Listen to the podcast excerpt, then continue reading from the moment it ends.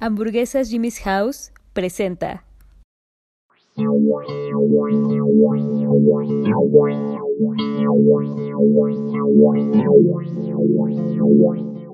Hola, ¿cómo están? Sean bienvenidas y bienvenidos a Trastornados Podcast, un programa en el que hablaré de algún trastorno emocional o psicológico y que las personas que me acompañan en la mesa desconocen totalmente. Esto para poder aterrizarlo lo más cotidiano posible y bueno, nos reímos también de nuestros trastornos, ¿verdad? Yo soy el Jos y como siempre me acompaña Had. Hola, bienvenidos, estamos súper contentos de, de estar aquí otra vez en otra emisión de Trastornados. En voz en off y producción, el Chang. Hola, bienvenidos. Y tenemos una súper, súper invitada el día de hoy, una gran amiga, eh, artista, productora y sobre todo de gran corazón, Mirita. toda cursi. Hola, Meneses, bienvenida. Muchísimas gracias. Hola a todos, muchas gracias por la invitación y estoy muy contenta, muy emocionada. Fabuloso. Pues entremos en materia. Y más, y más ahora que acaban de pasar estas fiestas de amor y amistad y todo este rollo. A ver, a ver, échale, échale. Ok, el mundo está lleno de tabús y represiones sociales que llevan a ciertas personas a crear desviaciones mentales que los llevan a actos violentos y a veces denigrantes.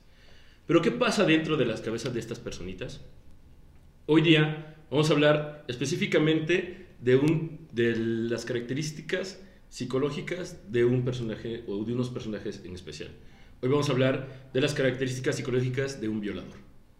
Okay. Ándale, pues. Ok, fuerte, fuerte, pero interesante. ¿Qué piensan? ¿Qué se imaginan que pueda pasar en la cabeza de alguien que decide violar? Vamos a ver como los diferentes tipos de acciones como para llegar a ese acto, pero en general, ¿qué es lo que los motiva? Pero ustedes, ¿qué se San imaginan? Valentín.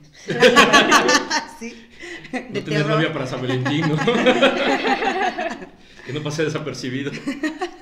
Pues yo creo que todo trastorno psicológico en general, yo creo que siempre viene de una cuestión de la niñez en, en muchas ocasiones, ¿no? De algo que te puede marcar y que de ahí es que supongo que, digo, no soy psicóloga, pero es lo que he visto en, muchos en muchas, muchas veces, ¿no? Que a lo mejor te, hay algo que pasó que al final no, algo tan sencillo o no tan sencillo que al final te lleva a este tipo de comportamientos, ¿no? Sí. No sé. Muchos, muchos sí vienen desde las niñas, por eso la psicología estudia como los diferentes niveles y grados de desarrollo y las rupturas que existen en ellos, ¿no? Sí, ahorita que dijiste eso del especial de San Valentín, justo vi un meme que decía que muchas mujeres que sufrieron feminicidios, que ya están muertas, fueron hechos, eso fueron, eh, fueron asesinadas por un hombre que las amaba, ¿no? O que las amó en algún momento. Sí, exacto, eso está Entonces, muy está intenso. bien cañón. Creo que también mucho de la violación viene de un- una cuestión de poder y control eh, sobre la otra persona, ¿no? Ejercer una fuerza, eh, porque pues no es, no es como, no sé, eh, tan trillado que el 99% de las personas que violan en el mundo sean hombres.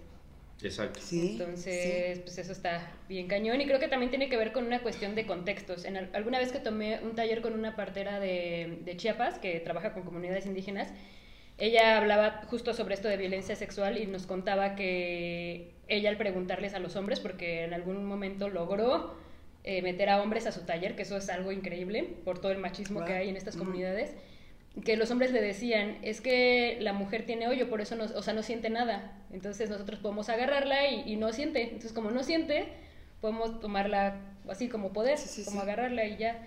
Entonces ya ella pues hizo toda una labor, que de hecho es una labor muy, muy chida, ella es una activista, de poder como meterles en la cabeza que pues no es así, ¿no? Entonces pues sí. Pero eso, eso que dices eh, en cuestión de, de qué tanto los hombres entran a estos talleres de salud sexual y reproductiva y violencia contra la mujer. En alguna ocasión tuve la oportunidad de trabajar con el Instituto Estatal de la Mujer del Estado de México y eh, bajamos un proyecto en el cual dimos este, talleres a chicas de secundaria, a todo, todo, fueron como siete o diez secundarias. Pero la consigna que nos, bueno, que en este caso me dieron a mí, es que era solo para las chicas y que no podían estar los chicos, ¿no? Y de hecho, yo como, como hombre y coordinador, yo no podía dar el taller, tenía que conseguir mujeres que dieran el taller. Y una de las conclusiones, porque al final dimos conclusiones y todo, fue que las mismas chicas que estaban eh, tomando el taller ¿y por qué no está aquí mi compañero que es el que me jala las, el cabello, porque Claro, estando aquí el- mi, mi compañero, que es el que me lastime, porque él no está aquí junto a mí escuchando esto que me está diciendo, porque yo lo sufro y yo lo sé. Yo como mujer lo sé, ¿por qué no está este güey que no se entera que lo está haciendo? Justamente ahorita que estás comentando eso, también nosotros ahí en, el- bueno, yo trabajo en el Instituto Morelense de Radio y Televisión. Hace un par de años también nos enviaron como a, unos cursos también de violencia de género, pero ahí sí fue como que meter a los hombres, ¿no? Porque al final es eso, o sea, ¿de qué te sirve? Ok, sí, te van a ayudar como mujer, ok, lo vas a entender, pero ¿de qué sirve un poco si no van a transmitir realmente el mensaje a los hombres, ¿no? Que digo, estamos diciendo que es un índice mayor los hombres como tal, ¿no? Pero pues al final el mensaje va para ellos en muchos sentidos, ¿no? Entonces que agarren eso, pues yo creo que sí es importante que los incluyan en este tipo de, de- de cosas, ¿no? Sí, y siento que en- nos han educado, en- en- vivimos en una sociedad, diría el Joker, este, en que nos han enseñado a las mujeres a darnos a respetar en lugar de enseñar a los hombres a que tienen que respetar. Claro, Claro, claro, totalmente, sí, sí, sí. Y es que, por ejemplo, eh, tengo la oportunidad de pertenecer a, se llama CEPASE, todos los estados que tienen la alerta de violencia de género Sí. lo tienen, que es el sistema para prevenir, erradicar y sancionar la violencia de la mujer. Y eh, el estado de Morelos, que es donde, donde radicamos, so- eh, está todo el gabinete del gobierno del estado y aceptan a cinco eh, personas de la sociedad civil, ya sea este, grupos este, ya conformados o personas físicas, ¿no? Entonces tienes que mandar un ensayo y hacer toda una presentación de cinco minutos a todo el, el, el grupo, to- todo el gobierno, por decirlo fuera, porque lo preside el, el- el gobernador y están todos los secretarios de Estado. Entonces tuve la oportunidad de ser de esos cinco, fui el único que fue como ciudadano y que no tuve una institución atrás como respaldándome. Y en, mi, en mis cinco minutos de participación fue eso, fue como de, llevo muchos años trabajando con cuestiones de género y luchando con el, el aspecto de, el que sea hombre no significa que no pueda ser sensible también a los temas. Y al contrario, es como de, estaría genial que muchos pudiéramos ser parte como de esto y hacer ver la importancia. Yo sufrí este, violencia de género alguna vez en la vida que no me contrataron en recursos humanos porque la psicología se volvió una carrera para mujeres y me dijeron, tu currículum está que- que- creíble, pero no te puedo contratar porque eres hombre, ¿no? Entonces, porque estamos buscando mujeres.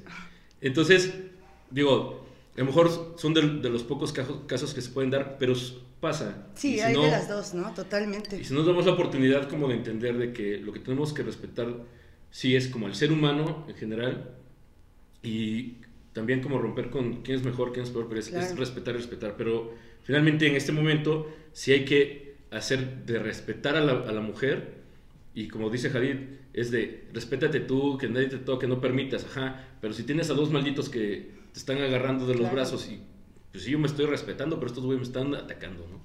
Sí, también pues, o sea, este hecho de que si los hombres entienden el mensaje y lo realmente van, se integran este tipo de cosas, pues entre hombres también es como transmitir el mensaje, porque no es lo mismo que a lo mejor, pienso yo, ¿no? Como que una mujer a lo mejor sí te diga, ok, esto a que un hombre como hombre lo pueda transmitir a los otros hombres, ¿no? Es como, pues es una igualdad realmente de género, pero igualdad real, o sea, no como de, ay, bueno, o sea, porque es una igualdad entintada en muchas ocasiones, ¿no? Entonces, pues creo que es importante eso, ¿no? Sí, es complejo, Sí, pero... pues empezando con los detalles, ¿no? Así de, ah, bueno, no voy a compartir esta foto que me mandó esta chica, no voy a hacer estos Claro, grupos, sí, no voy sí, a ver sí. pornografía, no voy a consumir este, cuestiones de explotación sexual, o sea, como con simples acciones puedes generar, empezar a generar un cambio.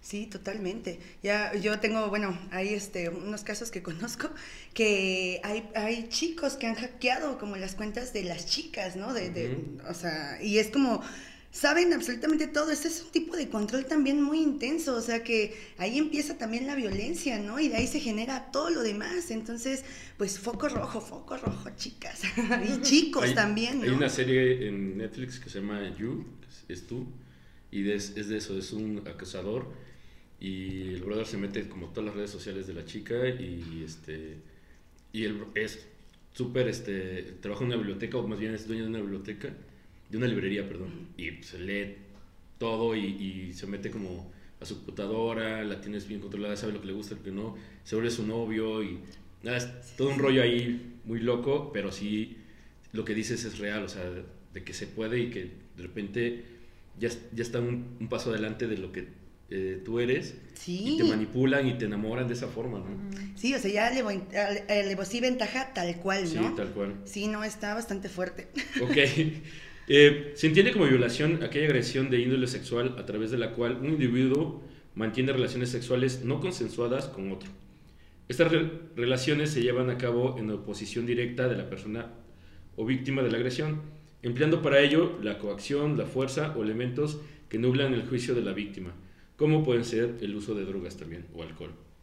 Si bien generalmente se piensa que la violación incluye penetración, esto no, no es necesariamente así, porque eh, puede ser toqueteo, puede ser este, a lo mejor penetración pero con dedos, no necesariamente el coito, pero una violación es eh, desde el momento que si tú no permites que yo rebase tu como tu área, ¿no? sí, sí, sí, de, claro. de- de- así de estar Tu rebasando espacio. tu espacio, sí, sí. desde ese momento, si yo no permito que, de hecho, a lo mejor me tocas el hombro, me- de- ya estás agrediéndome directamente. Hay que recordar que la eh, definición de violencia eh, tiene que ver desde el momento que tú le, le- no le permites algo a alguien o eh, lo agredes desde un apodo, por ejemplo, esos son niveles de violencia. Entonces, y está escrito en la ley y está castigado en este país. Sí, o sea, es, totalmente la violencia psicológica, la física, todo, ¿no? Pero por eso ahí vuelvo un poquito a esta onda del, del foco rojo, ¿no? Es importante porque tanto chicos como chicas es como desde el inicio, porque llega un punto en el que dicen, no, es que ya este está perdido, ya me pega, ya el otro, ¿no? Pero, ¿qué realmente tuvo que pasar para que llegara a ese punto, ¿no? O sea, realmente sí nos marcan muchos focos rojos antes, pero también yo sé que la experiencia y la experiencia con las personas y el vivir esto hace que la próxima, pues, pues no caigas a lo mejor tan fácil, ¿no? Pero sí ser un poco conscientes de que, pues, tu persona se respeta, si la respetas tú, ¿por qué la tiene que respetar alguien más, ¿no? Desde ahí en muchos sentidos, ¿no? Sí, luego también había escuchado esta cuestión de que también puede ser consensuada, o sea, que puedas decir que sí, pero en realidad en el fondo hay una manipulación. Claro. Ujú. Así como de, no me quieres, ah, no, ti- no, no, no quieres ahorita hacerlo conmigo porque no me Ajá. quieres. No, sí, mi amor, porque no te Exacto. dejes. O, sea, O lo que no pasa también mucho con la pedofilia, ¿no? De ir manipulando a esta personita y así hasta Sí. que accede Totalmente. por cualquier cosa. Sí, el, Instituto Politécnico Nacional, creo que hace más de 15 años, y creó el violentómetro. Y de hecho está como, este, lo repartió para todo el mundo, ¿no? Y son estos, es como un semáforo literal, que empieza en, en amarillo, naranja y termina en rojo, de los diferentes niveles de violencia. Entonces eh, comenta así de como eh, gritos, apodos, y luego sigue como a, a empujones, y pues el más grave es la muerte, ¿no? Entonces, eh, sí es como ver en dónde estoy parado. También en alguna ocasión que tomé algún curso de, de, este, cuestiones familiares y estamos hablando de la, de la violencia, pues es complicado, decían unas compañeras, es que si a, mí el- si a mí mi pareja me pega, en menos de dos segundos ya está demandado y lo mando al carajo. Yo no sé cómo hay mujeres que aguantan 25 años y le, y le decían los instructores, justo, porque no estás en la cabeza de esa persona Claro. y no sabes la dependencia o codependencia Claro. y manipulación que puede llegar a, a tener. Sí. Porque sí, a lo mejor ya es de como buscan justificaciones en la misma codependencia, vean el capítulo de codependencia, de ir justificando el cuando si estoy embarazada ya no me va a pegar y va a cambiar, cuando nazca el bebé va a cambiar, cuando tengo Sí, mejor trabajo Es va a horrible, sí, Entonces, las expectativas que no van a, no va a ser, no va a ser realmente. sí. pero es una codependencia muy profunda, Sí, entonces hay, hay- hay que, más que criticar el por qué está ahí, y es de qué bueno que no lo, que no lo entiendes, pero más bien hay que investigarlo, Exacto. porque pues las críticas, pues sí, no, no estamos en, en esa Sí, posición. no, y yo se los puedo decir de mi experiencia, ¿no? Yo en un tiempo pasado tuve una experiencia, o bueno, dos, como muy tóxicas, ¿no? En ese sentido, y estás ahí, no te das cuenta, o sea, no te das cuenta realmente de, de que no debes de estar ahí, que no, no está bien para ti. Hasta yo inclusive había veces que ya era una cosa que yo estaba de malas todo el tiempo y yo no me daba cuenta que estaba así. O sea, es como tu energía baja totalmente, ¿no? Pero no te das cuenta hasta que ya llega un punto, punto clave que no debería de pasar, pero pues obviamente pues tiene que pasar en muchos casos, que ya dije, ya estuvo, ¿no? O sea, que tuvo que pasar algo fuerte para que ya y ya despiertas, ¿no? Y pues por eso decía, a base de experiencias es que vas aprendiendo y vas pues saliendo de muchos paradigmas, de muchas creencias que tienes, ¿no? Y pues, pues eso, la experiencia sobre todo, ¿no? Sí, también mucho de lo que pasa como en, en esto de la manipulación o en la depresión o en ciertas, no sé, este, enfermedades mentales es que tú sabes, o sea, por ejemplo, cuando estás deprimido, no sabes que tienes Sí. que salir o que tienes que hacer, pero acá adentro pasa Sí, otra algo- cosa. exacto, sí, Igual lo mismo con la manipulación, todo, sabes que esa persona no te hace bien, sabes que tienes que dejarla, pero adentro pasan otras cosas y entonces es... Y, y es hasta un cierto punto lo que tú decías, ¿no? De esta donde, no, no, espérate, no, es que sí, ahora sí va a cambiar, no, es que ahora sí va a ser mejor, no, es que ahora sí esto. A ver, ahora sí, 100 veces antes, o sea, si ya pasaron dos, tres veces, o sea, ya es cuando empiezas a ver, pero es eso, hay que saber, que no sabes, o sea, vives tu experiencia para saber cuándo, ¿no? Claro, Punto. y también eh, empiezan a generar un sentimiento de culpa, ¿no? Las víctimas. Es de, es que yo lo provoqué, es que... Sí, eh, muchas de ellas sí. Es que yo ya sí. sabía que no tenía que hacer esto. Qué Y- horror que llegues a ese punto, ¿no? sí. Sí, sí, sí. Entonces, hasta cuando terminas una relación es así como de, a veces el mismo victimario este, termina la relación y la otra se siente culpable por porque el otro se fue y por lo que, Sí. es- es, entre comillas, se está sufriendo por no estar juntos. Sí, y también como, por ejemplo, los violadores, pues hay violadores que a lo mejor te van a agarrar en la calle y ya te violan horrible y eso, pero el violador también es tú, puede ser tu novio, tu esposo, lo que quieras, pero es eso, de que estás, no, es que no, porque yo, ok, y, y dejas que abusen de tu cuerpo sin que, es lo que decías, o sea, consensuado, pero no, porque te están manipulando al final y tienes un violador ahí en tu cara, ¿no? Pero no te das cuenta. Exacto. Ok, además de ello, se considera violación el acto carnal con sujetos que no tienen suficiente comprensión o capacidad de juicio para valorar la situación, como personas con deficiencias o problemas psicológicos, de inmadurez mental, que nublen su capacidad de juicio, menores de edad o incluso seres de otras especies como animales, o que se hallan en condiciones de, de dejar clara su posición al respecto, personas dormidas, en coma o drogadas. Eh, cuando estuve investigando eso me acordé mucho de la película Hablé con ella, que este, Sí, es ajá. española, sale, eh, no recuerdo el nombre del actor, pero es el mismo actor de El lado oscuro del corazón, sale Rosario Flores, mm, Es de Almodóvar la película. ajá, de Pedro Almodóvar. Y hay un enfermero, hay una chica que es, este, creo que es bailarina, que queda en coma, y hay un enfermero que está enamorado de ella y la viola, de hecho la chica queda embarazada, pierde el, pierde el bebé. Ah, sí, ¿eh? Perdón. no lo he visto. Pero es que, es que justo era como la, la parte importante con respecto de que sí, sí llega a pasar esto. O sea, hay personas que eh, abusan de un cuerpo inerte, ¿no? La chica está en Sí, coma total. y termina. Y hay gente que encuentra placer en eso, pero como ya... con, con Kill Bill también. No, y ¿Sí? también está bien cañón porque últimamente Sí. que han salido muchas denuncias en Facebook y así, muchas de esas es de yo estaba borracha, estaba dormida y este amigo que supuestamente me iba a cuidar terminó y así como que con trabajos pude y, y así de no, ¿por qué? O sea, Sí, ya sé, totalmente, ¿no? Que confías en alguien.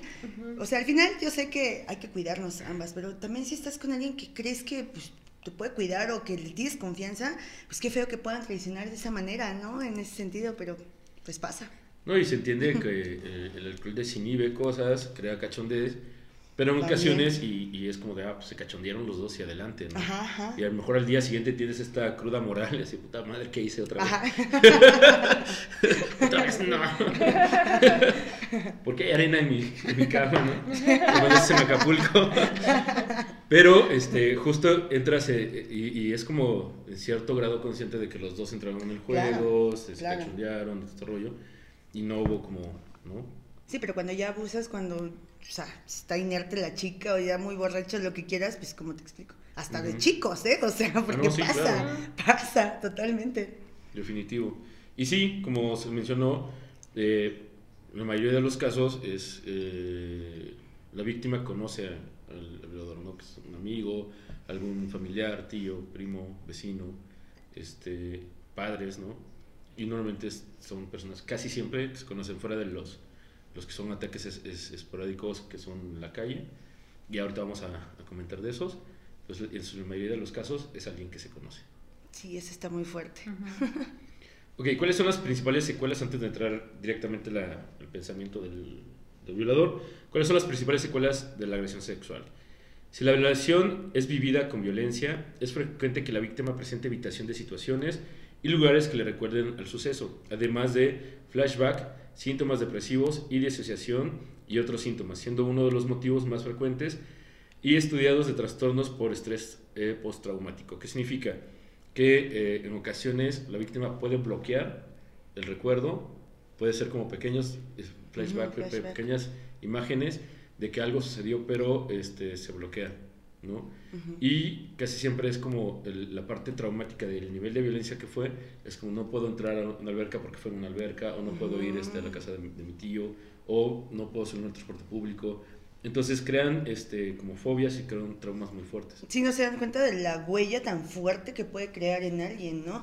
Y ahí sí, pues, no es que a todas las personas les pegue igual, pero ese es el problema, que hay unas que de plano hasta pueden llegar al suicidio después de eso, y otras que a partir de eso, o sea, sí lo pueden superar y pueden eh, subir en una cuestión espiritual eh, eh, evo- más evolucionada en muchos sentidos porque pudiste trabajar ello y, y es fuerte, es muy fuerte, ¿no?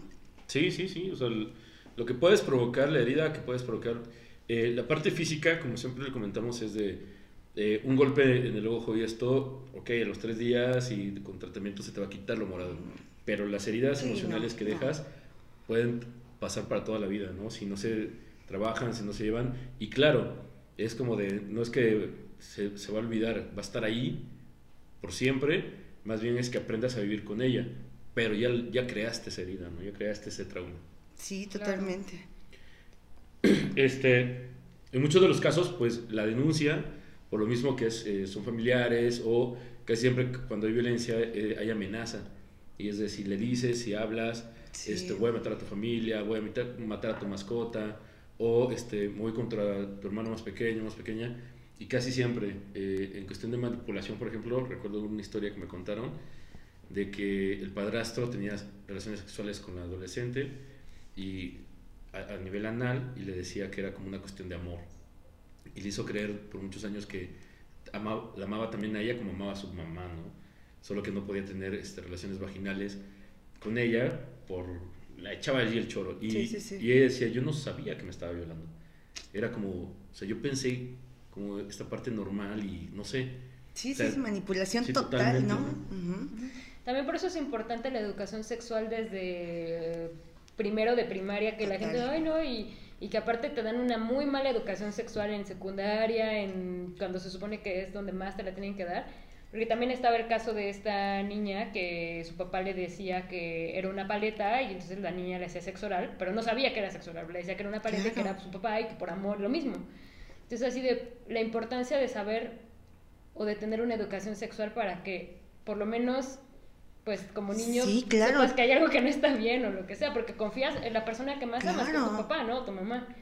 Sí, no, y eso está bien intenso porque, pues bueno, ahorita ya como que se está destapando un poquito, ya está siendo más abierto, está dejando a lo mejor de ser un tabú tan fuerte, pero pues realmente sí, no tocas esos temas, pero déjense solo los, lo- los, profesores o lo- los papás. O sea, los mismos papás son los que realmente deberían de dar una educación sexual a los hijos, pero los mismos papás por... No, no se culpan, ¿no? Es por la, la historia de educación que se ha tenido, lo que la sociedad ha marcado. Es como, no, no, no, eh, veniste de la cigüeña, yo- todo eso, ¿no? Entonces es como de, no, no, de la educación sexual empieza desde casa, punto, ¿no?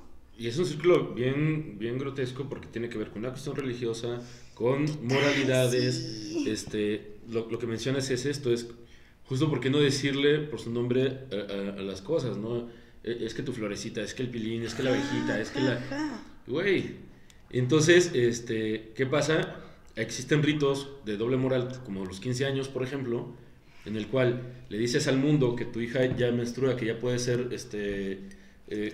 ¿cómo se llama? Que ya se puede mujer, casar, que toda mujer que deja de ser niña para ser mujer, y que, y que la historia marca que era cuando llegaban los pretendientes a- con la princesa y decían, mira, te traigo tanto y vamos a mejorar la raza y, y en el momento que ya menstruaste ya puedes ser madre, ¿no? Pero si, si una, una chica de 15, 13 años quiere tener relaciones sexuales, todo el mundo pone, diría mi madre, el grito en el cielo. Sí, es Entonces, cierto, sí es cierto, es real. Doble moral. Es doble moral, tremendo, porque te- le estoy diciendo al mundo que ya puedes, pero te estoy a ti reprimiendo de que no puedes. En lugar de decir, sí, hormonalmente ya puedes y seguramente lo vas a hacer, aunque estemos nosotros aquí grabando, ahí en el cuarto alguien va a estar ahí, probablemente ni cuenta nos damos, ¿no? Entonces es de, te doy mejor las herramientas para que aparte Exacto. aprendas a disfrutar tu vida sexual.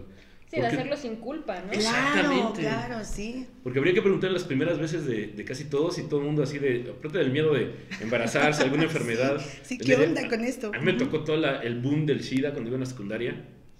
Por lo menos en México era como de, y el SIDA y el SIDA y todo el mundo hablaba del orgasmo y que no sé qué. Y tú así, y, y, y cómo, y, y nada, pues información nada, ¿no? Era como, no, casi casi no lo hagas. O sea, Sí, sí, sí. muérete sin coger porque no vas a... Porque qué miedo, cabrón. Sí, de hecho, bueno, van a decir así como que, ah, que exagerar un poco, pero es real, es real. Mi mamá, mamá, te voy a balconear un poquito. este, Esto no lo grabes. bueno, esto lo cortan, ¿no es cierto? No, pero por ejemplo, mi mamá, mi mamá es de Veracruz, ¿no? Ella nació allá, pero ellos vivían en un lugar, pues, donde como no era como la ciudad, no era un pueblito. Entonces, pues mi mamá era tan cerrada esta cuestión de la educación sexual que mi mamá literal en la adolescencia pensaba que si te agarraban la mano se iba a embarazar. Y, o sea, a ese nivel que llegue, o sea, como muchas personas, la sociedad, es como, wow, o sea, imagínate, está cañón, está cañón, pero afortunadamente, pues los tiempos han cambiado y yo creo que el día que tengamos hijos, ¿no? Tal vez podamos, ¿no? Un poco, bueno, al menos yo creo que podremos hablar abiertamente de las cosas para que, pues, las cosas como son, ¿no? En todo sentido. Sí, como lo que decía George, ¿no? Así decir las cosas por su nombre, este, en lugar de estar. Y justo ahorita que dijiste la palabra coger, creo que ya la había dicho en otro, en otro podcast, que no estoy muy segura, pero estoy casi segura que sí es así, de que viene de una violación prácticamente, que era cuando vinieron los conquistadores españoles y decían así de cógela, cógela. Entonces, Ok, ok. porque cogían a las, Sí, sí, a las indígenas y las violaban, Sí, porque prácticamente abusaban de ellas, ¿no? Entonces, igual empezando desde ahí, así de, como que siento que nos cuesta mucho decir así de sexo, ¿no? O Sí, relaciones sí, Digo, igual no son palabras tan bonitas, por ejemplo, la palabra O coito. genitales es como, Ajá. Sí. como, neta, así, ¿no? Ajá, Ajá, ajá. coito. O es que también eso... Es como, como si solo los genitales tuvieran que ver con cuando te relacionas con alguien, Además, ¿no? también. Ajá, ajá, ajá. Justo, y te olvidas de las manos y de todos los demás, Sí, hasta la mirada. Justo hoy en la mañana leía un texto que, que compartieron de, de eso, ¿no? De que muchos hombres, también como basado por la industria de la pornografía y eso, creen que ya nada más con penetrar ya es como va a ser la relación sexual y va a ser increíble para la mujer y así, cuando pues no, es como tiene que haber todo una serie de cosas antes de llegar a ese punto, ¿no? Totalmente. Pero pues es lo mismo, parte de la educación sexual, de la desinformación, de, no sé, Sí, de todo. De todo. Se vuelve un conjunto que ha provocado todo este tipo de cosas. Y muchos de los agresores sexuales tienen que ver con pues, todo, todo el nivel de represión que se ha existido y el tabú que ha existido alrededor del sexo. Por eso es que se vende. Por eso es que se- es un negocio muy grande. Sí, eso que dijiste hace rato me sorprendió, lo de, no, las, las mujeres tienen un hoyo y así. O sea, imagínate también a qué nivel de falta de sensibilidad como ser humano, ¿no? De no pensar ni siquiera, pues, o sea, ni siquiera, imagínate que muchos a lo mejor violadores piensan esto y es como, es que ni siente, o sea, ni siquiera hay un remordimiento de, ay, bueno, lo estoy haciendo por placer y bueno, pobre, pero pues ya lo hice, o sea, es como, ah, no hay bronca. O sea, qué horror, o sea, eso sí está súper intenso.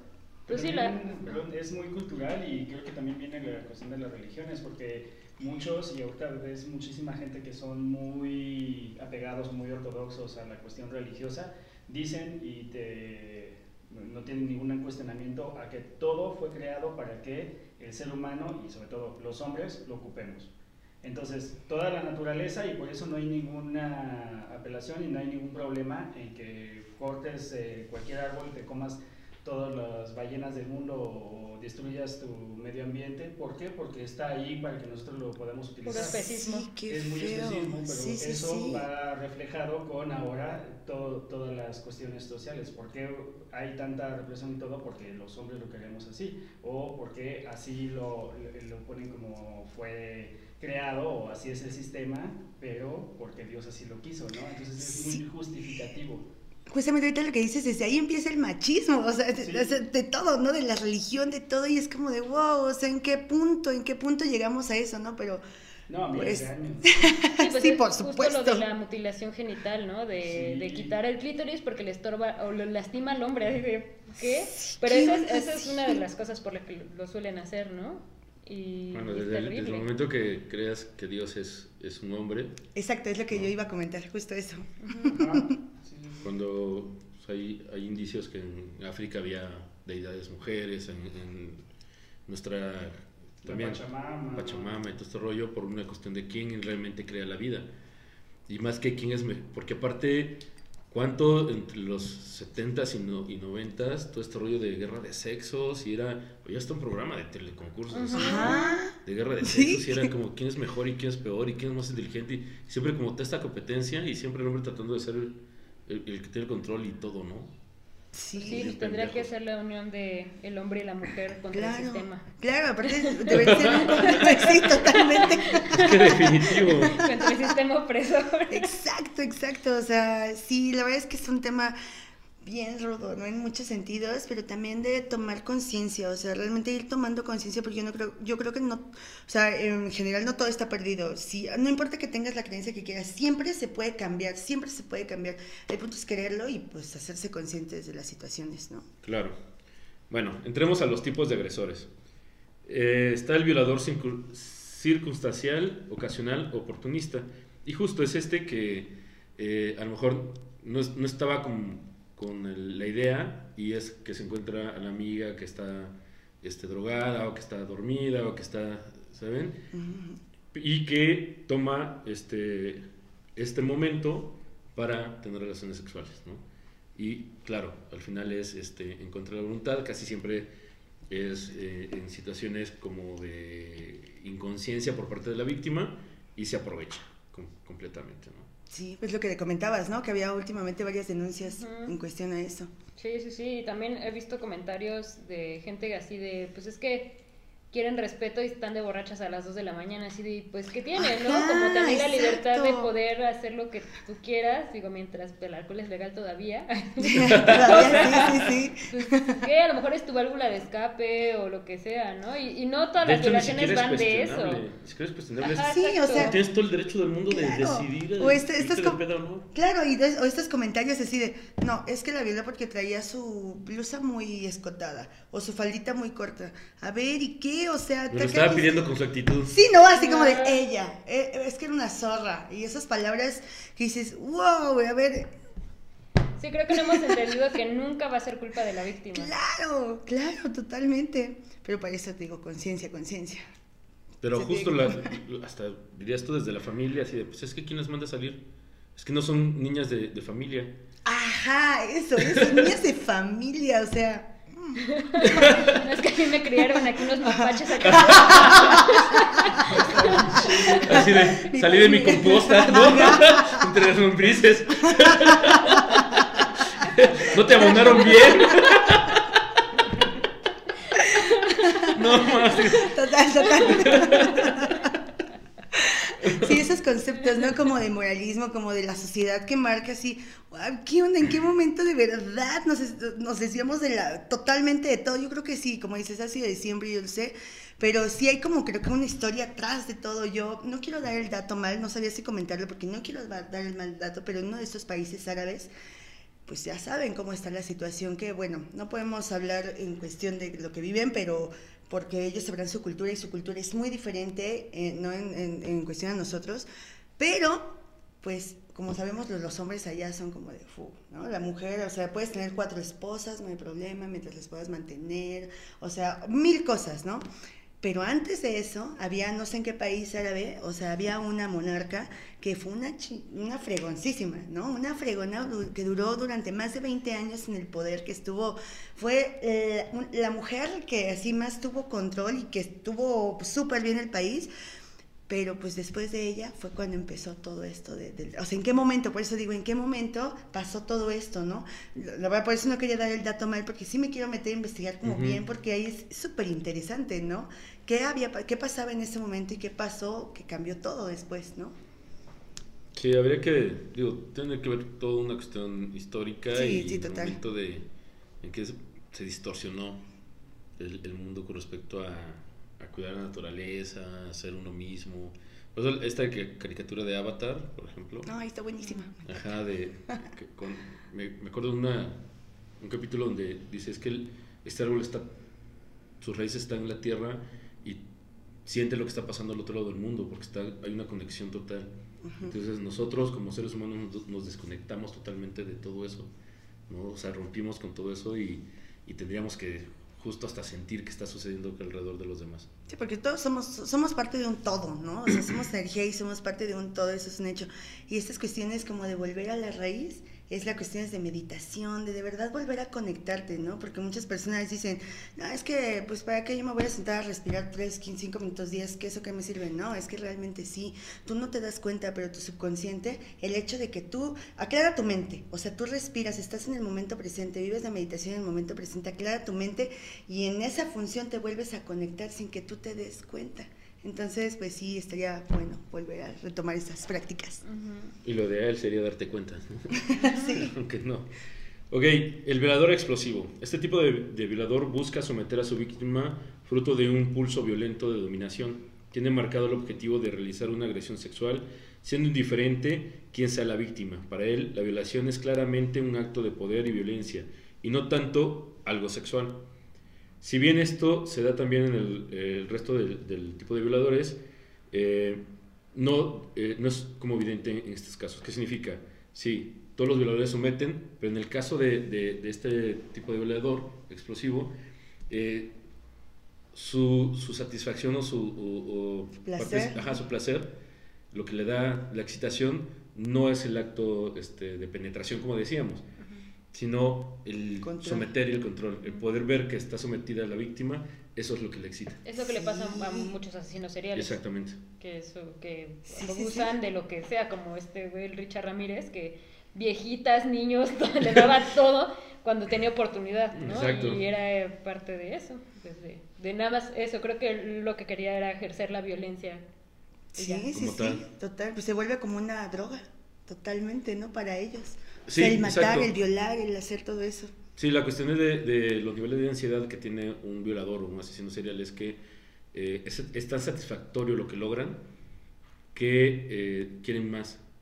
Entonces van como mejorando las técnicas, van mejorando su, su, su, modus operandi, pero siempre quieren más. Entonces llega un punto que se empiezan a deteriorar emocionalmente y casi siempre en ese deterioro es que dejan espacios muy cortos entre víctima y víctima y empiezan a comer, cometer ciertos errores.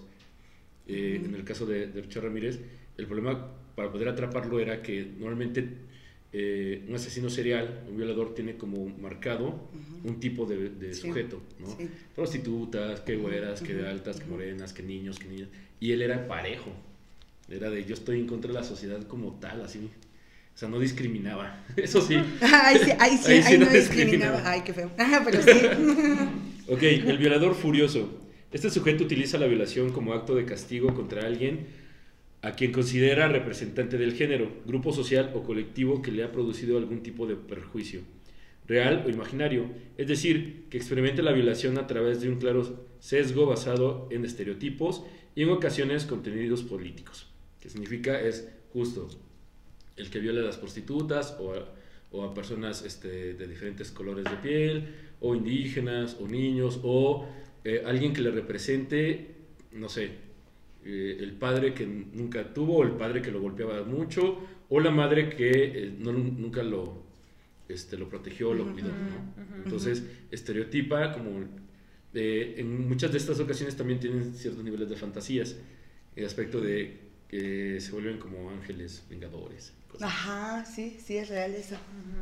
Que es como están ayudando. Como el, ¿Cómo le decían a este eh, mexicano? Se me olvidó el nombre, pero que eh, mataba, creo que violaba y mataba a homosexuales nada más. Y los dejaba sus cuerpos ahí por el metro Chabacano. Sí, así como de, no, esto no está bien. Ajá, exacto. Sí, que creen que están limpiando la sociedad. Exacto, eso. También con el de la historia de la sociedad.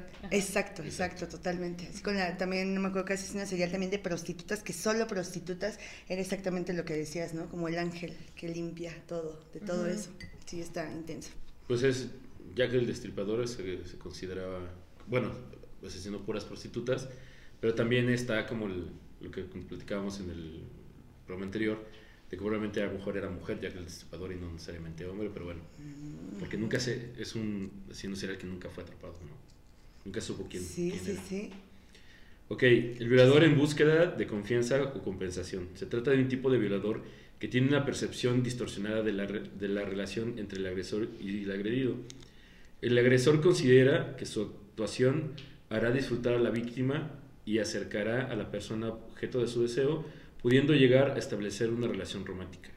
Que él piensa que en el momento de que la obtiene y en el momento que la viola, este, antes de que sienta desprecio la víctima, es como casi casi pruébame para que no me dejes, ¿no? Para que sepas que tan sabroso Te va estoy, a gustar. Te va a gustar y no Ajá. solo eso, te vas a enamorar Sí, de mí. Sí. Porque vas a, te vas a dar cuenta de, de- de- de lo chingón que es esto.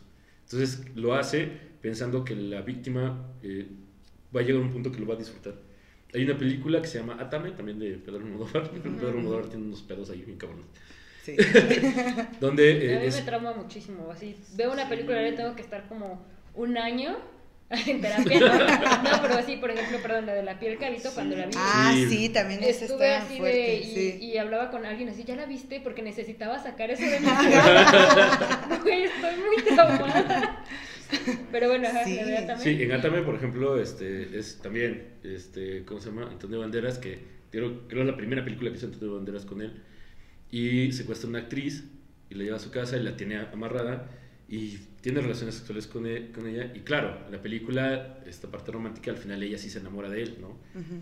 Pero justo él la somete, tiene control sobre ella y él está seguro, seguro, seguro que una vez que ella logre conocerlo más íntimamente y muchas cosas, se va a enamorar de ella. En la película sí sucede, en la vida real no sucede. No, pues no. O si llega a suceder, también eh, habría que analizar como el, Sí. la parte Pues, psicológica de la apenas, víctima. apenas hubo una claro. película que justo eso fue como un fue un escándalo porque mucha gente decía cómo es posible y todavía yo sí vi comentarios de chicas de ay está bien bonita bien romántica no me acuerdo cómo se llama 500 no sé cuántos días Ah, ya sé, a mí también me pareció una cosa Ah, sí, que... es que cierto. es este que se Aparte es roba malísima, Sí, es- malísimo. Es como se- pseudoporno. Ajá, Sí, y sí, que sí, se sí, roba sí, la exacto, chica exacto. Y mantiene y aparte tiene sexo con otra Sí, chica enfrente de ella y la claro, otra claro. chica sí ven entonces hazme tuya y una cosa Sí, sí, yo también me- me habían dicho, estúpida. Sí, es No, es que está increíble, aparte el tipo buenísimo. Y es como, ¿es en serio? O sea, realmente el contenido es, Es una un basura, o sea, en todo secuestro. sentido. Y la película es mala, Sí, empezó o sea, malísima. Sí, Y sí, porque también me lo comentaron mucho y fue un boom como justo el- la semana de estreno. Y fue como de... De hecho, no la terminé de ver. Ni yo, ni yo la tampoco. No, Como que dije, no. eh, ¿qué es esto? ¿Qué? Yo leí O así sea- todo lo que escribieron de alerta de spoilers y yo dije, no la pienso ver. O sea, y vi fotos de escenas y dije, no. Ya me traumaticé demasiado con 50 sombras de Grey. ya no pienso ver No. Es como un intento fallido de esa película, pero peor. O sea, no, está, o sea, digo, también está igual, ¿no? Pero esta está peor todavía, siento. No sé, no me gustó. Pero este argumento que dices también lo utilizan mucho las clínicas de que quitan la homosexualidad y el lesbianismo, ¿no? De que como no, sobre todo la cuestión de las lesbianas, como no han probado supuestamente, entonces hay que hacerlas probar para que se les quite los lesbianas y ahora sí se van a volver mujeres. Ajá. Sí, esto de las clínicas de homosexualidad, practicar la homosexualidad, una debería de ser ilegal y otras es un- son casos gravísimos y sí hay como toda una mafia detrás de eso y sí hay eso Sí. de pues violarlas para decir y yo sí he escuchado muchos esos comentarios, o sea, con amigas lesbianas y así de siempre no falta el típico borracho nefasto así de es que ustedes son lesbianas porque nunca han probado un hombre que les haga Sí. sentir y así de güey, ok. Sí, exacto. Oh, ok, está bien. Imagínate que yo y nosotros llegáramos con un hombre así, es que tú eres gay porque pues nunca una chica te ha hecho. O sea, no. Exacto, exacto, exacto. Sí, totalmente. ¿Qué pedo? ¿Nunca, nu- nunca has puesto, nunca has puesto quises en una papaya, ¿no?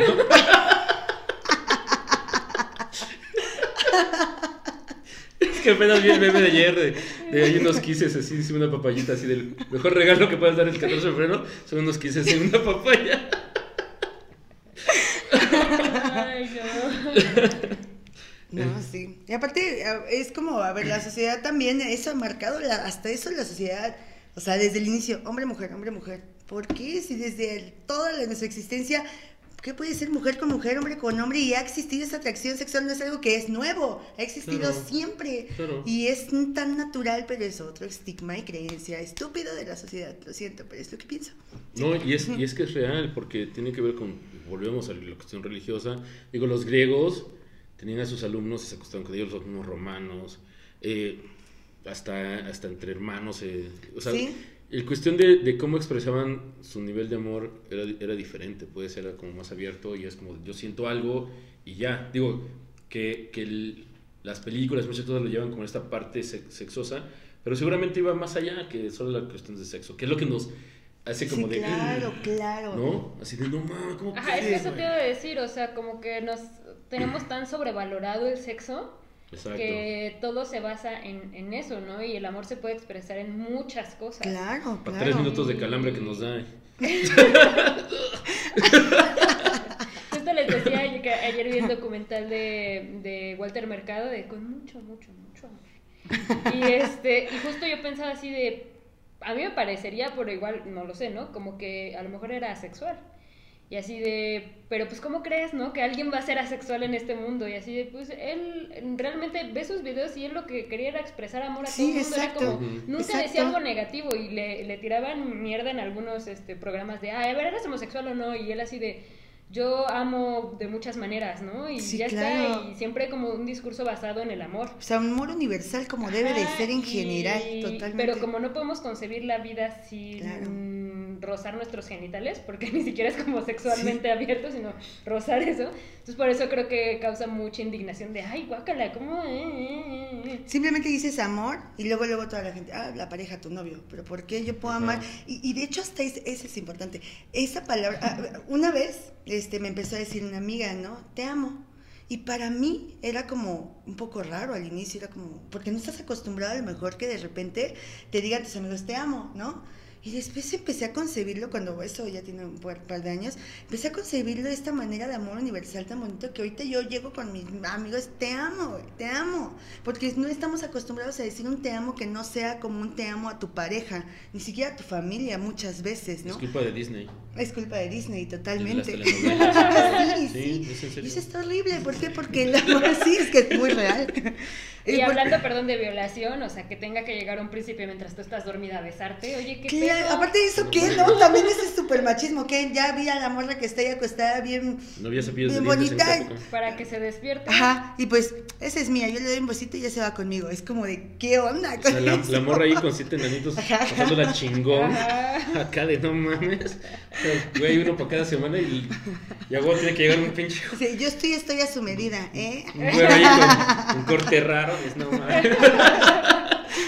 Sí, pero expresar amor, la verdad es que yo creo que sí. O sea, es universal totalmente, pero hay que quitarnos muchos estigmas que tenemos sobre eso. Claro. Eh, está el violador sádico, que este tipo de individuos se observa una, una vinculación entre la excitación sexual y la agresividad. Este sí es el, el como más agresivo, ¿no? Es el, el que justo sabe lo que va a hacer, lo, dónde, este, lo que pretende, y le excita ver como el dolor, lo que está provocando, y esta eh, como angustia, el ver el rostro de la persona. Es súper sádico y va directamente a atacar. Él puede llegar a matar también en el, en el momento de violar, y pues bueno, es como el de los más, más graves. Sí, ¿no? Sí, qué feo. El, eh, violación como mecanismo de control, que finalmente esto sí tiene que ver con una cuestión de poder, 100%, y es como eh, pasa mucho con la, con la cuestión de las, de las parejas. eh, no necesariamente tiene que ver con igual con una satisfacción sexual, pero sí es como de eh, ocupo el sexo y ocupo la violación para controlarte, para manipularte, para sentir este nivel de poder, ¿no? Sí, qué feo.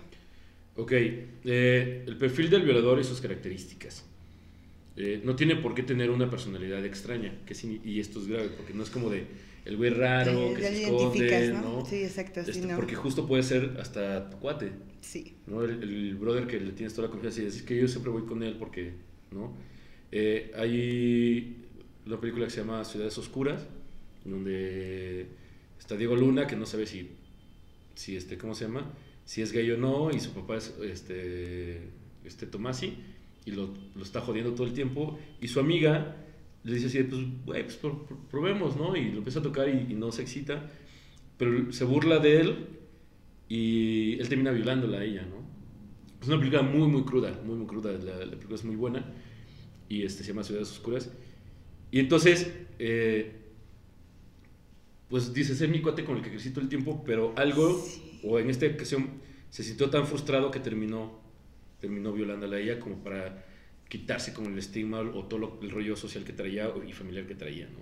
Entonces, eh, el- uno de los graves problemas con esta característica es que, pues, si no, Sí, no, no, no puedes identificar. O sea, puede ser hasta la persona de lentes que veas ahí que no hace nada, hasta esa persona. O sea, ¿no? Ay, no. ¡Ah, no, no! no tú. Ah, no tú, chavo, El que está no. detrás de cámara, ¿no? Sí, no, O sea, otra que vean así como de, ay, es, es como que un chavito nerd que no hace nada o cualquier cosa, o alguien que tú digas, no, no rompe ni un plato. ¿Cómo no? ¿No? O sea, sí. ¿no? Eh, en su mayoría, las características es poder, no sexo. Una eh, es más comunes es que el violador siempre va a tener como la satisfacción de tener el control y el poder. En su mayoría, las personas que cometen una violación, eh, sabiendo que está haciendo, qué está haciendo, buscan y son atraídos por la idea de ejercer dominación, totalmente. Entonces, esa es una característica tal cual. Eh, puedes notarlo como ciertos niveles de frustración. Sí hay algunos violadores muy marcados que sus relaciones interpersonales son muy complejas. Este, probablemente en muchos de ellos eh, alguna cuestión de defecto físico o que no, este, no se sienten cómodos con sí mismos y saben que poder tener una relación de pareja va a ser compleja y eh, es como una cuestión de venganza y de control hacia lo que no pueden lograr o alcanzar. ¿no? Eh, tienden a buscar víctimas que consideren más débiles. Eh, le pasó a, al colombiano, al asesino serial colombiano, que apenas... ¿Al de los Andes? No, Ah, Garavito. Garavito. A Garavito, eh, él en su adolescencia quiso, quiso violar a uno de sus amigos y su amigo le puso una putiza del Ah, sí, tamaño del mundo. Entonces se dio cuenta que, no, que, que su complexión y su, su fuerza no, no iba a ser posible poder violar y matar a alguien más fuerte que él. Entonces se dedicó a matar niños por esta cuestión de... de- se sabe... sí, ¿no? y, de, y de poder controlar. Entonces, Claro. normalmente los violadores se va- van a violar a alguien que en conciencia se van a dar cuenta que es más débil que ellos, físicamente. ¿no? Entonces, y claro, emocionalmente en su mayoría también, para poder manipularlos y todo lo que hemos venido comentando. Sí, sí, sí. Eh, tienen sentimientos de inferioridad y frustración vital, es lo que ahorita les comentaba, como normalmente eh, no se sienten como capaces de poder llevar una buena relación interpersonal con alguien y entonces utilizan este poder para sentirse mejo- mejores que otros o superiores a otros, aunque realmente lo que tendrían que darse cuenta es que no es necesario, ¿no? Sí. Pero, pero sucede. Poca capacidad de empatía, esto es, es claro, normalmente justo lo que Ujú. comentabas, es como de, "Ah, es que la mujer tiene hoyo y ya. Ajá. Entonces no hay, no hay un, no hay como de, no sé qué vas a sentir, no sé qué va a pasar, simplemente es, yo cubro una satisfacción, ya sea por el motivo que sea, y no me interesa lo que esté pasando contigo. Sí, ni remordimiento ni nada, ¿no? Y- Después nada. Y que hay, hay algunos, bueno, algunos asesinos seriales que pueden llegar a sentir remordimiento, pero se- ese remordimiento se vuelve una cuestión ritualista. ¿Qué pasa? Por ejemplo, las vuelven a, a vestir o las dejan en, en posiciones que, como de protección, pero que se vuelven eh, una cosa de, ya te ataqué, ya, ya, ya te liberé, ¿no? O ya me liberé yo también, y te dejo en ciertas posiciones que como protegiéndote, como cuidándote. Pero es, claro, una cuestión totalmente fantasiosa, porque ya, ya quitaste una vida, ¿no? Sí. Pero sí, sí son, se vuelven como rituales. Eh, esta cuestión de, de creer que se tiene empatía con, con la víctima. Pero Sí. después de que, o sea, ya una vez que se volvió víctima. ¿no? Sí, totalmente. Eh, no anticipación de las consecuencias. Claro, esto entra dentro de las filias. Normalmente los, los que están en las filias conocen las leyes, saben que están mal, pero aún así eh, su, su instinto o su necesidad es más grande que las consecuencias que esto puede llevar. Entonces es más fuerte la necesidad y la angustia que me provoca hacerlo que saber que están mal. ¿no? Pero, Sí, pues no, a esas alturas no creo que piensen ni siquiera que si va a estar bien o mal, ¿no? Eso es lo que dice, satisfacerse y no hay más. Sí, y, y en su mayoría la, las primeras veces es como de, a lo mejor sí, sí les da como cuestión de remordimiento, pero cuando se dan cuenta que no, no sufrieron consecuencias de nada, Ujú. y la segunda vez mm, tampoco, y la siguiente, entonces se van, van perfeccionando y van, van avanzando, como en el caso de, del familiar es cuando el niño, la niña le cuenta a la mamá y la mamá le dice, eh, este, regaña al niño por estar diciendo mentiras, y es como crees que tu tío va a hacer eso? ¿Cómo crees que tu, Sí, pa- eso- tu padrastro va a hacer eso? sí. ¿no? Entonces, el otro le estás dando poder y se da cuenta de que no hay consecuencias, de que al contrario, lo están defendiendo. Ujú. Sí, eso está bien fuerte, ¿no? Cuando los papás no se quieren dar cuenta que realmente si hay una agresión y una persona de ese nivel en la familia y que no le crees a tu hijo. Fíjate, todavía, además de, las, de la cuestión eh, que está sufriendo, de la huella que está dejando este familiar o esta persona en, en, en el niño, todavía, o sea, no tener ni siquiera la confianza con tus papás o que te crean, ¿no? Está... Sí, hubo, hubo un caso que hace no mucho vi de una chica argentina que vivía en una, una provincia muy pobre. Eh, y lo que decía la chica era como de, bueno, vine a un cibercafé para poner todo esto, ¿no? Como de que su abuelo desde chiquito, o sea, desde que tenía como nueve años le estuvo hostigue, hostigue, hostigue, y la única que sí le creyó era la mamá, ¿no? Entonces la mamá siempre estaba al lado de ella, pero decía, o sea, tiene que haber un momento en el que yo pueda estar en la casa y que mi mamá no esté y el abuelo me va a hacer algo. Entonces la mamá lo que hizo fue ahorrar todo el dinero que pudo y le compró un teléfono a la niña, bueno, a la chica, para que pudiera grabar y pone la grabación y está el abuelo ahí diciéndole mil madres y ella no, abuelo, no. Y, y decía, ¿por qué tuvimos que llegar a esto? Mi abuelo no tendría que sentir atracción hacia mí, es mi abuelo. Claro. Y yo no tendría por qué ceder y no tendría por qué estar haciendo esto, pero lo estoy grabando porque ni mi papá ni ningún hombre de mi familia me cree y ya fuimos a poner denuncias y nadie nos cree. Entonces necesito tener pruebas Sí. para que este güey, o sea, quite a mi propio abuelo de, de mí, de cerca de mí, que puede ser un agresor. Y tiene que ver con este la cuestión del poder que tiene el agresor, que normalmente es económico, es, de- es que si nos corre tu abuelo, ¿dónde vamos a ir a vivir? Es que tu tío nos, nos, nos ayuda con la despensa, es que nos da trabajo. Entonces, claro, el agresor se siente con todo el poder de, este, Sí. si no fuera por mí, ustedes estarían muriendo de hambre, entonces, de mínimo, este, déjame tocarte, qué feo. Claro, y, y las, los familiares es como de, mejor No este veo. güey no veo, ¿No? y pues que pase lo que tenga que pasar. Sí, sí, sí, es muy fuerte. Otra característica es, eh, característica es posible historia de abuso o aprendizaje de una sexualidad no coherente. Entonces, ¿qué significa? Por ejemplo, que, eh, no sé, el papá o la mamá tengan relaciones sexuales como, como enfrente de, que podemos decir, "Ah, no está mal si queremos ser abiertos, ajá, pero si no se le informa, si no se le dice, si no se, no, no- no se lleva una línea, pues él puede crecer con esta mala información. De hecho, todos crecimos con muy mala información o con muy poca información. Entonces, poder ir rompiendo con estas, estos instintos, estas cosas, pues es complejo. Por eso hay tantos niveles de, de violación o de malas experiencias en cuestión de relaciones sexuales. En cuestión de que a veces en tu primera relación sexual terminas embarazada o, o- o terminas como asustado o, o haciéndolo mal, pues. O sea, realmente ni siquiera es como quiero hacerlo, pero con el miedo y sin el disfrute. ¿no? Sí, pues volvemos a lo mismo de la educación sexual, ¿no? O sea, realmente eso. O sea, ser abiertos realmente para poder tener pues claridad en eso, ¿no? Y que ellos lo puedan tener. Sí, de la culpa Sí, que nos, que nos meten, ¿no? De, ay, ¿por qué quieres usar condón, no? O así, Ajá, así de, ajá. no, yo me voy a hacer responsable y parte de la manipulación, ¿no? Que no me quieres, o así. Eso. Pues yo quiero sí. que uses, es mi límite, yo pongo mi límite aquí, pero como nos da culpa y entonces si nos da miedo, entonces es como de, bueno, pues ya. O me va a dejar, no sé qué. Sí, totalmente. O va a sí. pensar que soy una fácil o así porque quiero, o sea, no sé, muchas cosas que nos me han metido así hasta el tuétano. Sí. Que justo viene con, con el otro punto, que es, eh, consideran que tienen derecho a cometer la agresión y tiene que ver con cuestiones culturales. O sea, ellos, eh, normalmente los, los hombres creen que sí tienen el poder y eh, el derecho total de hacerlo. Entonces, eh, es todo esto que estamos hablando, es eh, si, si se cree que el hombre tiene el derecho de poder controlar todo lo que está a su alrededor, pues entre ellos hasta las mujeres, ¿no? Sí. Pues sí, porque al final eso el machismo se ha visto también a nosotros como un objeto ante, ante todo esto y eso está pues muy feo en todo sentido, ¿no? Porque todo, o sea, sexual, eh, psicológico, o sea, de manipulación de todo sentido y eso pues no está padre. Pues Pau, todavía siguen en los talleres mecánicos, este, así la foto de Salma Hayek en, ¿no? en traje de baño o... Es sorprendente en las Lorena gasolineras, todavía hay chicas bailando así como, como si Ajá, yo viera a una chica ajá. bailando y dijera, ay, bueno, voy a echar gasolina porque están sea, Sí, sí, sí. sí. O, o peor, los, los que empezaron a hacer todo eso fueron las ferreterías, ¿no? Así como de... O los estos este, de, de azulejos. Así lejos, ajá, de sus Así de- globos y sus falditas y qué Ajá, onda? entonces vas pasando así "Puta, ya me acordé que tengo que cambiar la taza del baño, ¿no? Así de... Sí, sí, sí.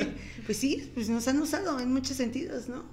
Sí, y claro. también nos hemos dejado usar, por supuesto, ¿no? Porque eso, Sí, tiene, o sea, tiene ok, una cuestión de co este, responsabilidad. Totalmente, porque ajá, sí, ok, existen esos trabajos, que, que- pero pues la mujer también lo acepta y Sí, quiere eso. te pueden ¿no? ofrecer En y decir, sentido. no, pues antes que no. ¿no? Sí, exacto, pero pues así que cada quien va. Pues sí, ¿no? las eh, de carnes o de carnes que les llaman. Y eh, no se trata de enfermos mentales, esto es importantísimo porque eh, más que todo en cuestiones legales dicen, no, es que no estaban en, en mis facultades mentales y no, todo violador sabe muy bien lo que está haciendo y cómo lo está haciendo, ¿no? Aunque esté alcoholizado, eh, siempre en el inconsciente está, está el límite de, sí, te desinhibes. Normalmente cuando estás drogado o alcoholizado puedes hacer cosas que eh, en la conciencia no podrías hacer, pero conoce las consecuencias. Entonces, en ese aspecto es, eh, no, no, se, no se les puede tratar como enfermos mentales. Sí. O sea, pero, por ejemplo, yo pienso, o sea, sí, enfermos mentales podrían, o sea, no es que todos sean y que los, eh, los cataloguemos como que tengan enfermedad, pero sí supongo que hay de ellos que sí tienen como trastornos cuando ya es como, por ejemplo, esta cuestión del, del placer que te da que sufran, que te estén torturándose, o sea, ya fuera solamente de la penetración o de la Sí, violación sí, o del claro, o sea, toqueteo, ¿no? Eh, tiene que ver con un trastorno eh, emocional, tiene que son, este, sí, es un trastorno como tal, pero eh, no es esquizofrénico, pues, ¿no? Aunque puede haber algún esquizofrénico que lo haga, pero es como castigado y considerado de otra forma por otras cosas que puede llegar a hacer Ok, o por o- o su historia de vida. Pero, o sea, el decir, vamos a meter un violador a un hospital psiquiátrico porque Ah, sí, está sí, enfermo sí. mental ujú. y no a la cárcel, esa es- ahí es donde está la Claro, gran diferencia. claro, claro. ¿no?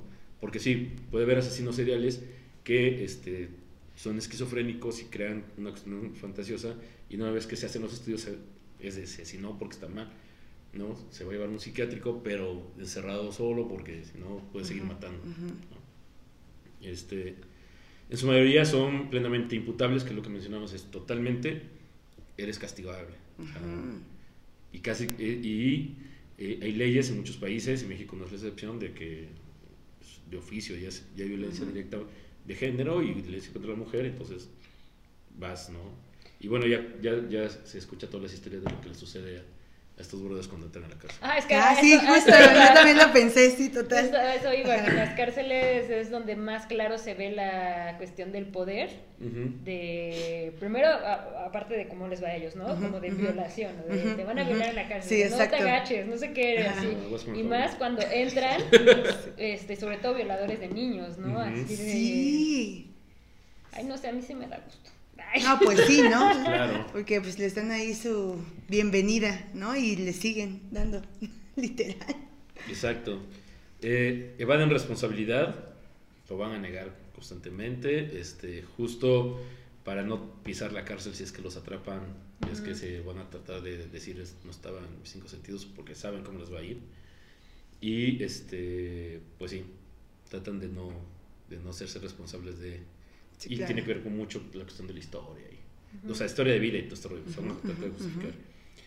Y para cerrar, pues, eh, culpabilizan a la víctima, que es lo que mencionábamos. Es, no fue, o sea, ella me, me incitó, ella Ajá, me estuvo sí, provocando sí. toda la noche, así como, pues, pues, por cómo venía vestida, ¿no? Ajá. ¿Qué onda? O porque hay personas que justo sí tienen mucho contacto físico, es que están hablando y te están agarrando la pierna, o así, porque es como muy natural, ¿no? Para mucha banda. Entonces el otro así de, no, pues ya, ya se armó. Sí, ¿no? Exacto. Entonces, este.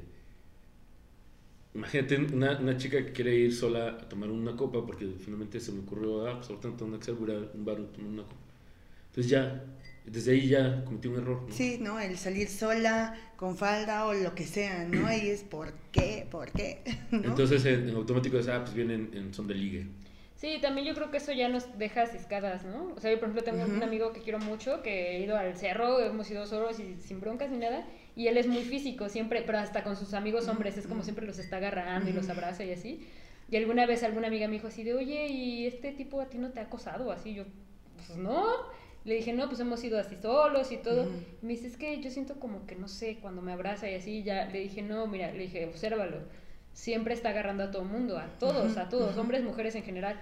Dije, pero si no te gusta, dile. Claro. Así de, no me abraces Claro. así, no me toques, ten tu espacio. Y le dije, yo creo que lo va a comprender, Sí, ¿no? sí, sí. Pero ya ella ya se quedó con la idea de algo negativo de él cuando, pues, bueno, por lo menos en lo que yo sabía, no, ¿no? Quién sí, sabe, sí, no sí, podemos meter las manos al fuego Claro, por nadie, claro, pero.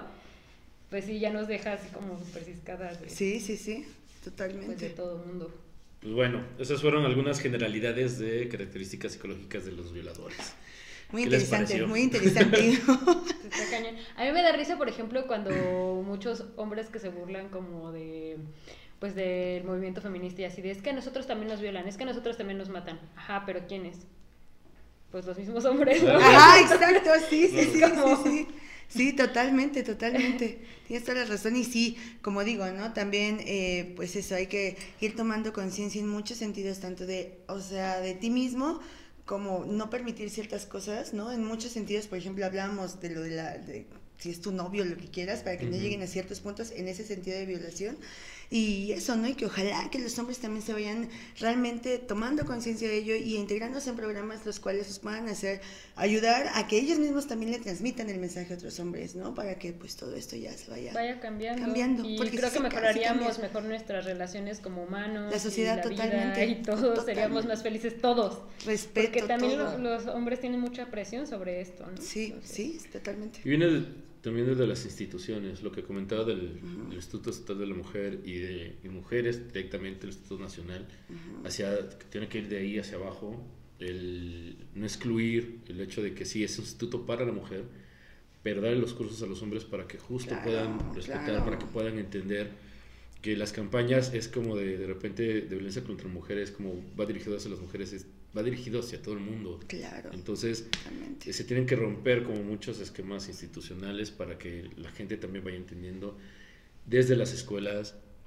y rompiendo con todas estas dobles morales que no están sirviendo de nada y que solo están violentando y sin miedos y sin tabús, ¿no? Porque en el momento de que eh, desde el sexo hacemos un chiste, hacemos burlas y este, le ponemos nombres diferentes y apodos diferentes a la cuestión sexual, ¿no? El delicioso, el, sabroso, El sin el sin respeto.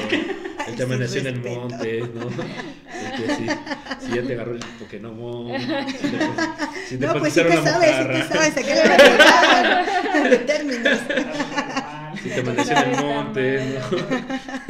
Entonces, este, que tampoco van a dejar de ser parte de nuestra cultura porque como latinos y como mexicanos somos Sí, es la el doble cuestión sentido. jocosa y así. Sí. Cosa y eso, sí, pero sí. que también se pueda platicar de la forma natural y, y sin Claro. tener que llegar a, a, niños no se habla de eso, no, no, no, ¿cómo, cómo crees que vamos a es, como comentar ese tipo de cosas? Sí, no, no inventes. Exacto, pues sí, pues te digo, desde los papás, o sea, no solo la escuela, los papás, este, hablar tal cual, porque pues es mejor hablar las cosas, porque ellos, supongo que lo hacen en una onda de protegerte, ay, no, no, para que no lo hagan, no, que no sepan. Ay, sí, pero lo estás jodiendo de mil maneras. ¿no? Pues sí, pero le agarras y, le, y ¿qué es lo que normalmente vas con la tía, con la abuela y, de, no sé, la, la chica o el chico de 20, de 25 años y de, bueno, pero pórtate bien. Entonces, ¿qué significa pórtate bien? No te portes mal, Sí, ¿no? claro, claro, O sea, claro. pórtate bien es no, no, no tengas relaciones sexuales, Ajá. no te acuestes con nadie, eso significa pórtate Ajá, bien, o- ajá, o, qué, ¿A exacto, exacto, sí. ¿no? Y de repente ya, ya, ya eres este, treintón, treintona, ¿no? Y estás soltero, soltera, así de ya pórtate mal, güey. Si te portas mal, me invitas, ¿no? Ajá, dices güey, ¿quién te entiende? ¿En qué momento sí es bueno y en qué momento es malo, Ajá, ¿sabes? Exacto, exacto. Por toda esta cuestión moralista que, que existe. Totalmente, sí, sí, sí. Entonces, pues, bueno, Pau, gracias por, por estar con nosotros. Cuéntanos de ti, qué haces, a qué te dedicas, tus redes, cómo te Sí, sí, encuentran. sí. Bueno, pues eh, primero que nada, gracias por la invitación. La verdad es que nunca había estado como en un programa así de YouTube y estoy muy contenta de estar en Trastornados Podcast realmente. Gracias. Pues yo realmente soy productora de televisión, eh, productora y realizadora de televisión, hago performance también, hago este... Pues hago un poquito de todo, ¿no? Me gusta. Yo creo que en general, creo que la pasión Hagan siempre, siempre, siempre la cosquilla que tengan, háganla. No importa lo que sea, porque al final es 99% intención, pues, un por ciento mecanismo. Si tú lo quieres y empiezas a actuar, solitas las cosas se van a ir dando. Así ha sido un poco mi vida en muchos sentidos. He pues tenido un poco la fortuna como de probar cosas y que pues eso me apasione y irme expandiendo en, en ciertas, en muchas cosas, ¿no? Entonces pues es lo que yo siempre digo, ¿no? Siempre actuar como en una cuestión, tratar de ser conscientes, positivos sobre todo, eso es como muy importante y pues para lo que gusten y necesiten, pues aquí estamos, ¿no? Siempre, yo me encuentran en Facebook como Pao Meneses, Y pues en in- Instagram como Meneses Pau. al revés. Y este, bueno, pues para que se les ofrezca, pues aquí estamos. Muchísimas gracias. Pues, también, obviamente, ¿no? O sea, para todos. Gracias, gracias. Muchas gracias por la invitación. Jad, tus Pues, redes, nuestras redes. Nuestras redes estamos en Instagram como Trastornados-Podcast, en Facebook como Trastornados Podcast, está el grupo de fans, de Trastornados Podcast. Eh, pues suscríbanse al canal de YouTube, denle like, compartan, comentarios, todo. Y yo estoy en Instagram como Had-Yoga y en Facebook como Had Amaya. Súper. De hecho, este, comentarles que este es el capítulo 40. ya Llegamos a 40 capítulos. Súper me emociona que, que, es que íbamos como. Y es maduro. Ya, ya, ya, ya ya casi me 40. alcanza. Ya casi me alcanza. y eso está genial. También, este, Sí. pues, escríbanos, díganos qué temas quieren que, que hablemos, qué, qué personajes. Entonces está, está fabuloso. Yo estoy en Facebook como George Amaya y en Instagram como George2678.